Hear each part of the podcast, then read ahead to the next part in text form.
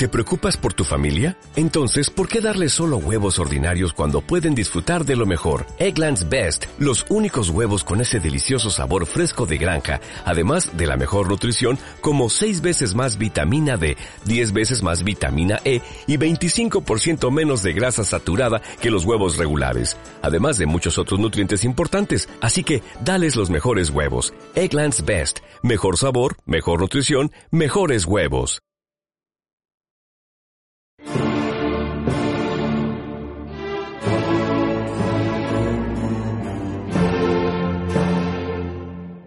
Recordar a nuestros maestros, un programa para reflexionar problemas de nuestro tiempo a la luz de los grandes pensadores.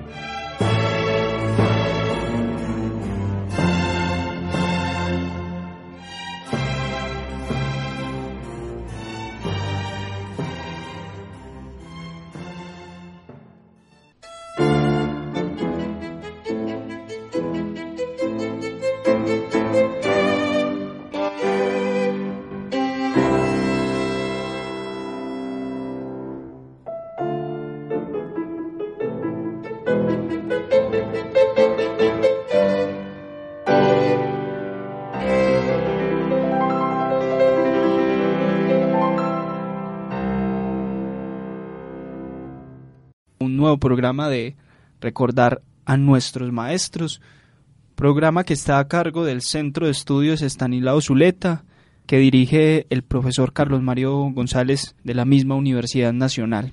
Para empezar, agradecerle inicialmente a Jorgito Benjumea, que en todos estos programas nos ha venido acompañando y que hemos cometido la ingratitud de no recordarlo, pero hoy precisamente para ir comenzando, recordarlo a él porque por supuesto siempre contribuye mucho a que esto salga como sale, que es muy bueno. Bueno, y además a otras personas también, como el conjunto de amigos y compañeros del Centro de Estudios Estanislao Zuleta, otras entidades pues que aparte de ayudarnos a que salga este programa, contribuyen a, a otras labores del CES, como es la Corporación Libertad y Democracia, haylibros.com, la librería al pie de la letra, la cooperativa Confiar y por supuesto la emisora de la Universidad Nacional. Quienes han escuchado los pasados programas, los pasados lunes se han dado cuenta que hemos reflexionado alrededor de la vida y obra de Fyodor Mikhailovich Dostoyevsky, artista ruso del siglo XIX y que es además el pensador que servirá de referencia para la conferencia que el próximo 14 de agosto a las seis y media de la tarde en la Biblioteca Pública Piloto realizará el maestro Carlos Mario González. Recordar que esa conferencia tiene por título La verdad propia, eso de lo que menos queremos saber. Hemos abordado asuntos en estas conversaciones sobre su vida, sobre cómo se entrevera ahí la obra de Dostoyevsky. Hemos reflexionado asuntos puntuales de sus obras, específicamente de los personajes, asuntos que tienen que ver particularmente con las enfermedades psíquicas que pueden habitarnos a los individuos, grandes contradicciones internas que padecemos los seres humanos y demás. Y con Daniel, Daniel Restrepo, que es también compañero del CES, que ha estado en esta conversación y, que aprovecho para que se presente. Buenas noches, amables oyentes, y buenas noches de nuevo, Santiago. Esperamos sacar provecho de esta última y tercera conversación sobre Fyodor Dostoyevsky. Yo quisiera aprovechar también para decirle a Daniel que le deseo un extraordinario viaje. Él está próximo a viajar a Estados Unidos a realizar un doctorado desde de matemáticas y que ha sido muy grata su compañía en el CES, que nos ha contribuido con su inteligencia, con su palabra y sobre todo con su amabilidad. Él, un joven con, dotado de grandes cualidades, ha venido a arribar en este barquito que es el CES y, y por supuesto agradecerle por eso. Entonces que, que tenga un buen viaje Daniel y que hoy tendrá la fortuna de acompañarlos en la conversación. Muchas gracias Santiago y de nuevo quiero reiterar mi agradecimiento contigo y con todos mis compañeros del Centro de Estudios Estanislao Zulet, porque este ha sido solamente un principio de, un viaje que espero que dure mucho tiempo. Listo, muchas gracias hombre Daniel. Entonces despidámonos como se debe. Tratemos de ofrecer una buena conversación sobre Dostoyevsky. El día de hoy queremos discutir un tema que nos parece transversal a la obra de Dostoyevsky. Un tema que ha estado presente en sus obras y que a manera de interpretación propia, tanto Daniel como yo coincidimos en que ese tema es crucial a la hora de hablar de Dostoyevsky. Ese tema que queremos indagar y que básicamente van a ser dos obras las que nos servirán de referencia, bueno, quizás otras más que vayamos referenciando, pero básicamente pienso en dos obras. Pienso en el fragmento de los hermanos Karamazov que se llama El Gran Inquisidor, ese magnífico extracto que escribe Iván y se lo presenta a Liocha en Los Hermanos Karamazov, y otra obra como Los Demonios. Seguramente Daniel traerá a colación asuntos que ya nos ha presentado como los que hay en Memorias de Suelo, yo podría recordar algo de humillados y ofendidos, pero, pero en general yo creo que, que tanto en los ámbitos que vamos a ver se puede identificar este tema. ¿Qué tema estoy hablando? El gran problema de la emancipación humana emancipación humana y social. Hay en Dostoyevsky una reflexión significativa, una indagación, una introspección sobre ese problema de cómo hace el ser humano para liberar al ser humano, cómo es el ser humano para encargarse de su destino. ¿Qué es eso? ¿Eso es posible? ¿Qué consecuencias trae eso? Hoy queremos ofrecerle a partir de las obras que les vamos a retratar un asunto especial. Entonces, para darle pie a Santiago, para que inicie con ese gran fragmento del Gran Inquisidor, podemos concluir muchas cosas de Dostoyevsky, pero hay una que tenemos que tener presente en la conversación que vamos a tener el día de hoy.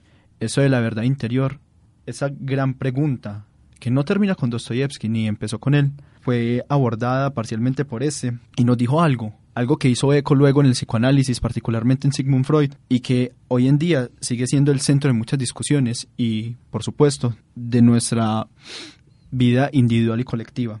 Dostoyevsky nos dijo que nosotros andamos por un camino, que no estamos en una conquista lineal de nosotros, que la conciencia nos brinda un derrotero de cosas para hacer y que indiquen lo que es vivir, más aún, que la conciencia nos deja en caminos intermedios, que nos deja perdidos, en selvas oscuras, pero que a pesar de eso, nosotros no somos nihilistas. El mero hecho de existir nos impone una responsabilidad.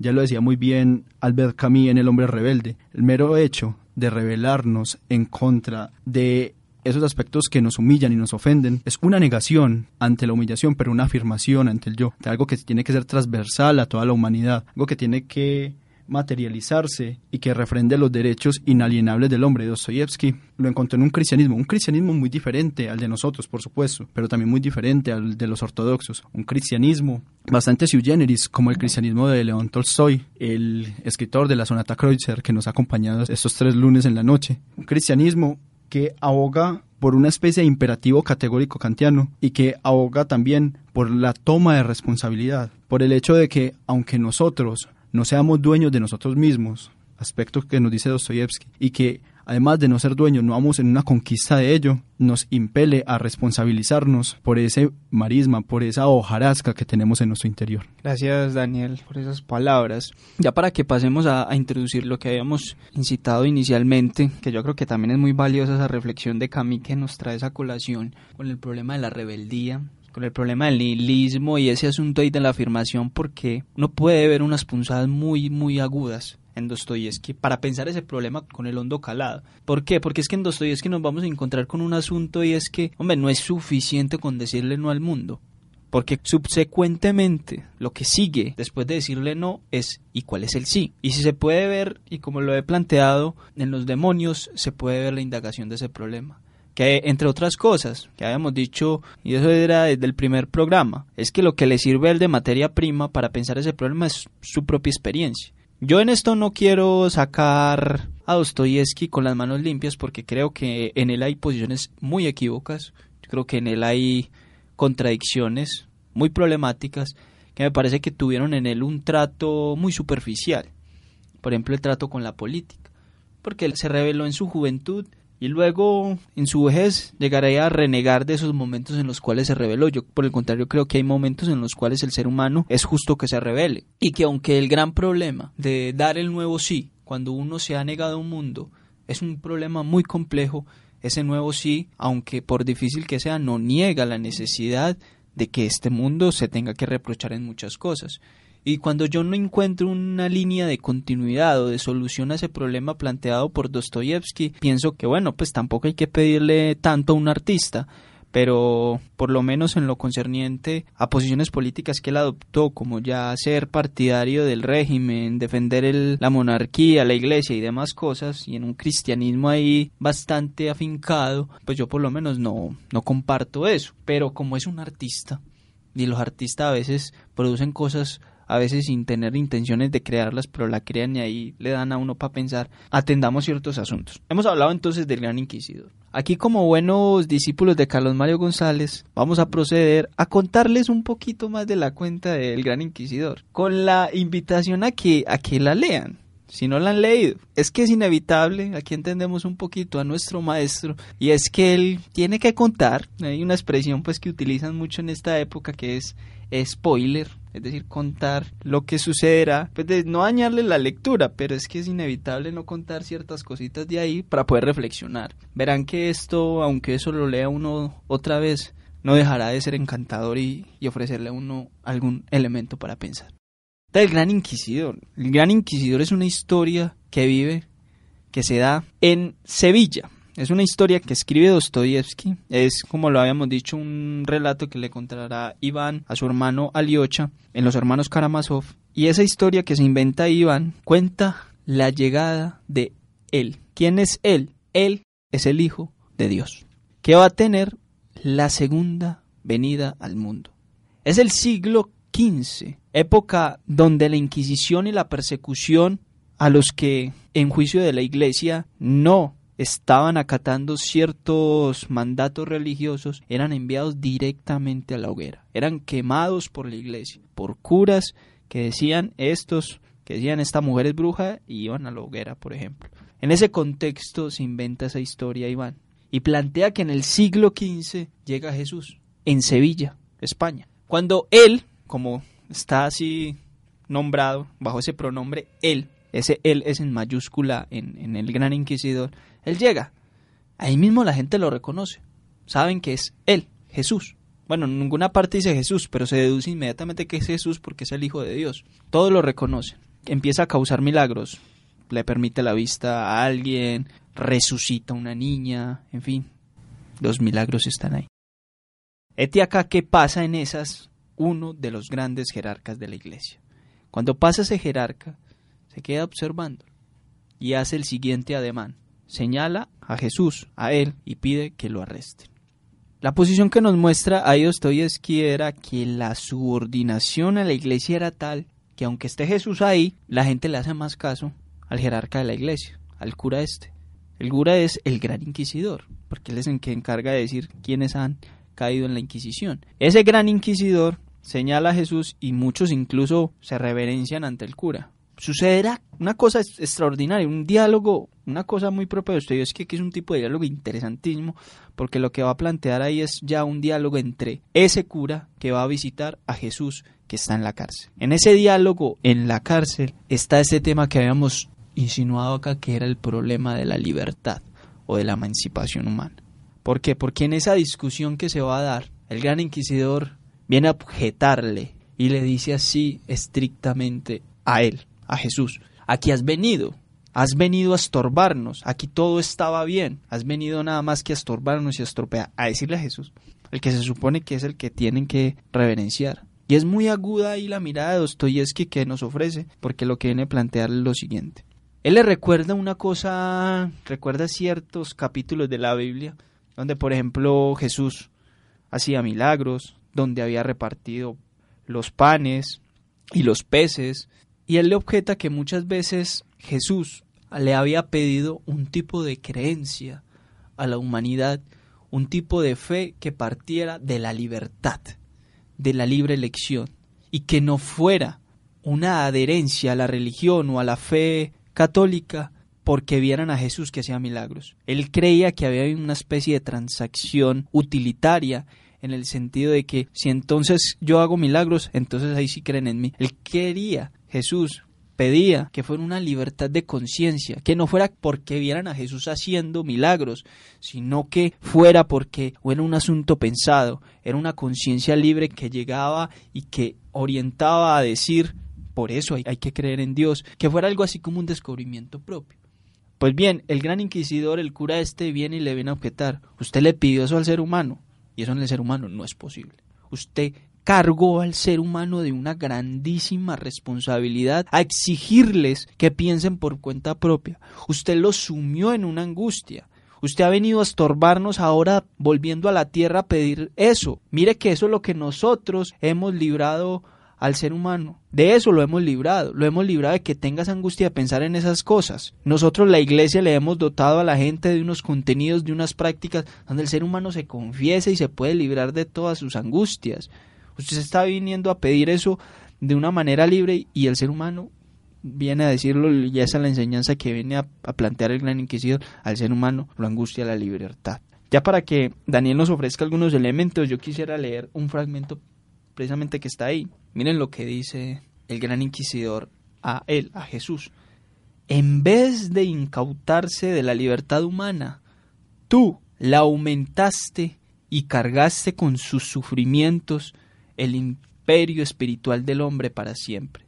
Tú querías el libre amor del hombre, para que espontáneamente te siguiese, seducido y cautivado por ti, en vez de la recia ley antigua, con libre corazón, ha de decidir en adelante el hombre lo que es bueno y lo que es malo, teniendo por única guía tu imagen ante él. Pero es que no pensaste que acabaría rechazando y poniendo en tela de juicio tu propia imagen y tu verdad. Si lo cargabas con peso tan terrible como la libertad de elección, acabarán por decir que la verdad no está en ti, porque sería imposible sumirlos en un estado de agitación y tormento mayores que aquel en que tú los sumiste, al dejarles tantas preocupaciones y enigmas insolubles. Como ven, pues, lo que hay está planteado bajo el problema religioso, fácilmente lo podemos traspolar a otro asunto. Es que es pensar en sí mismo en la libertad. Pero bueno, dejo ahí para que plantees algo, Daniel. Yo quiero continuar por la misma línea, haciendo hincapié en cosas que mencioné anteriormente. Este cristianismo de Dostoyevsky es bastante particular, es bastante sui generis, y al igual que él tomó la Eugene Grandet de Balzac, él tomó la Biblia. Yo siento que tenemos la Biblia de los ortodoxos, la Biblia de los cristianos, pero también tenemos la Biblia de Dostoyevsky. Un ejemplo que aparece en esa misma conversación es la interpretación de Dostoyevsky de las tres tentaciones a las que fue sometido el Hijo del Hombre cuando estaba en el desierto.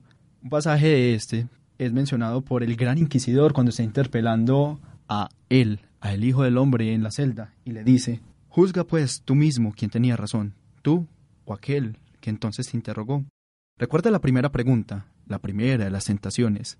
Tú quieres ir al mundo y vas con las manos vacías con cierta promesa a libertad de los hombres, por su simplicidad y su depravada naturaleza, no pueden ni siquiera concebir, y que, además, temen con pavor, pues para el hombre y la sociedad no existe ni ha existido nunca nada más insoportable que la libertad. ¿Ves esas piedras del desierto árido y tórrido? Conviértelas en panes, y detrás de ti correrá la humanidad como un rebaño, agradecido y sumiso, aunque siempre estremecido por el temor de que retires tu mano y les quites su pan. Pero no quisiste privar al hombre de libertad, ¿cierto? Y rechazaste la proposición. ¿Cómo puede hablarse de libertad? razonaste tú, si la obediencia se compra con pan. Dales de comer y exígeles, entonces, virtud, le decía el gran inquisidor a Jesús.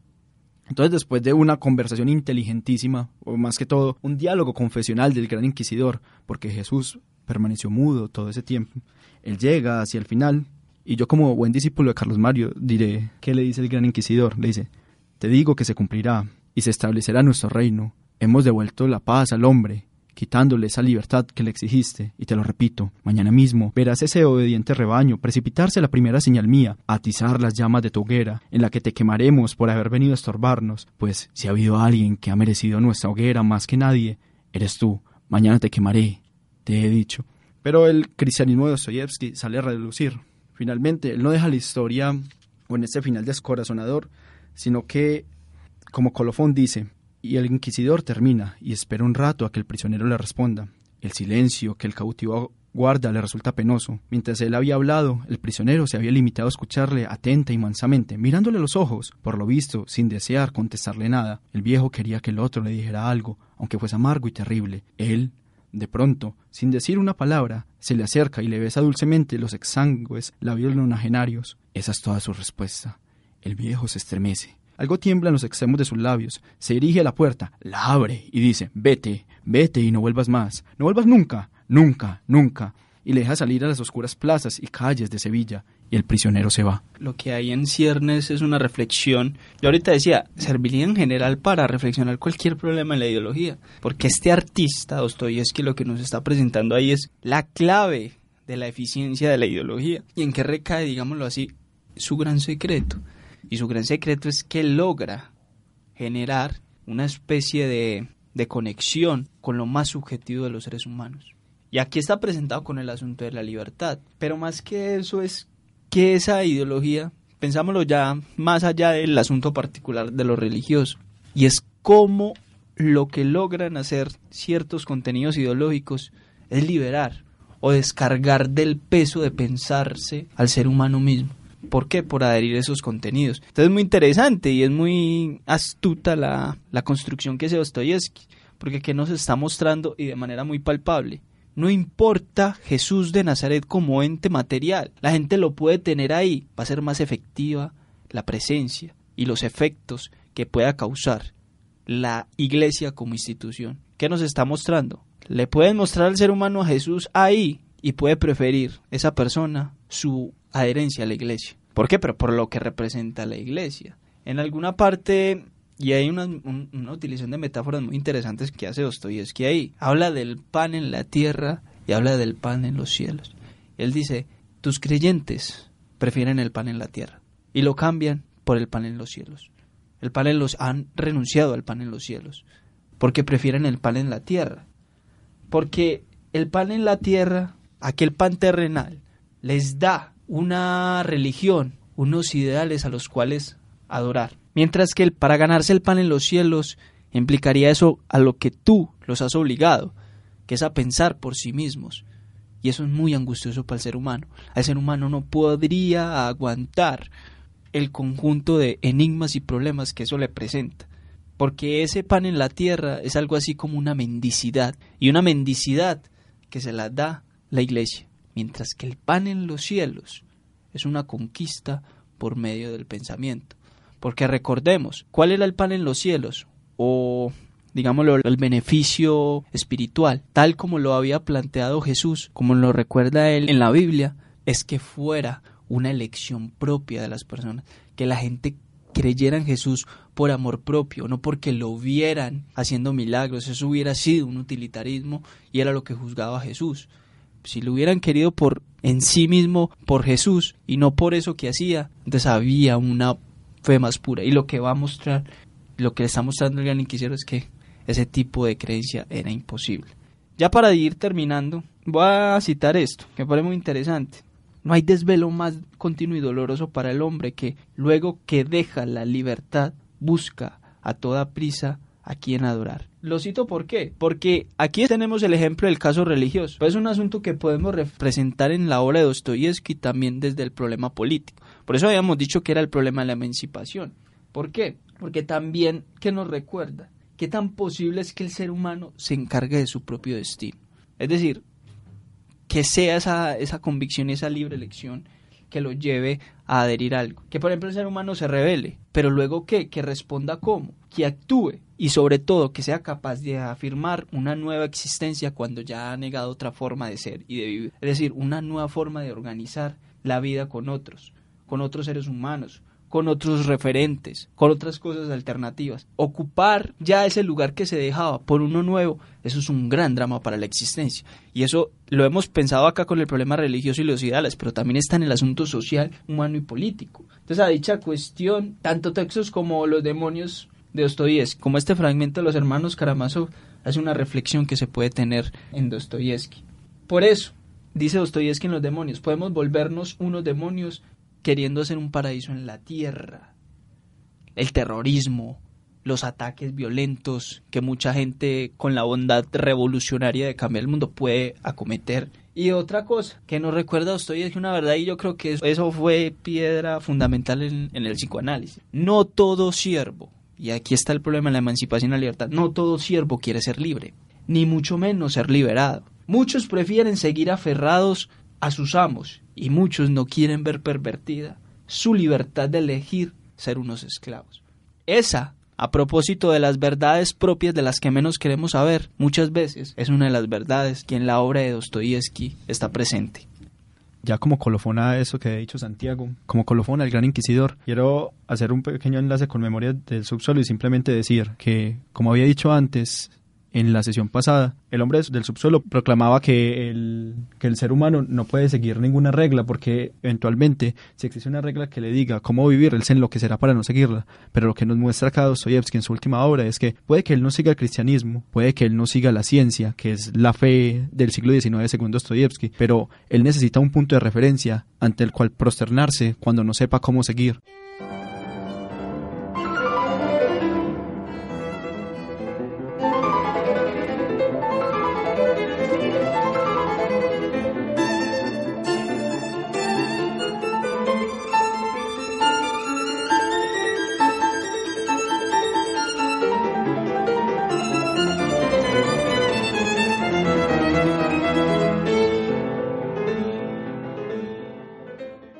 Bueno, amables oyentes, hasta aquí llegan los programas sobre Dostoyevsky. Esperamos verlos y que estén por allá el 14 de agosto a las seis y media de la tarde en la Biblioteca Pública Piloto. Recordarles llegar un poquito antes de las seis y media para que puedan hacerse un buen lugar y poder disfrutar de la fiesta del pensamiento de la palabra de Carlos Mario González.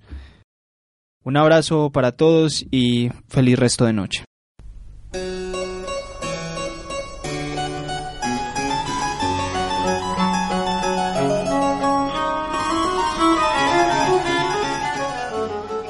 Recordar a nuestros maestros, un programa para reflexionar problemas de nuestro tiempo a la luz de los grandes pensadores.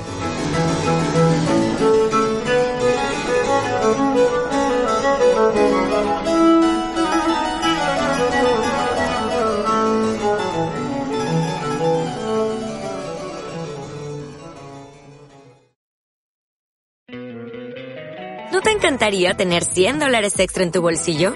Haz que un experto bilingüe de TurboTax declare tus impuestos para el 31 de marzo y obtén 100 dólares de vuelta al instante. Porque no importa cuáles hayan sido tus logros del año pasado, TurboTax hace que cuenten. Obtén 100 dólares de vuelta y tus impuestos con 100% de precisión. Solo con Intuit TurboTax. Debes declarar para el 31 de marzo. Crédito solo aplicable al costo de la presentación federal con TurboTax Full Service. Oferta sujeta a cambios o cancelación en cualquier momento.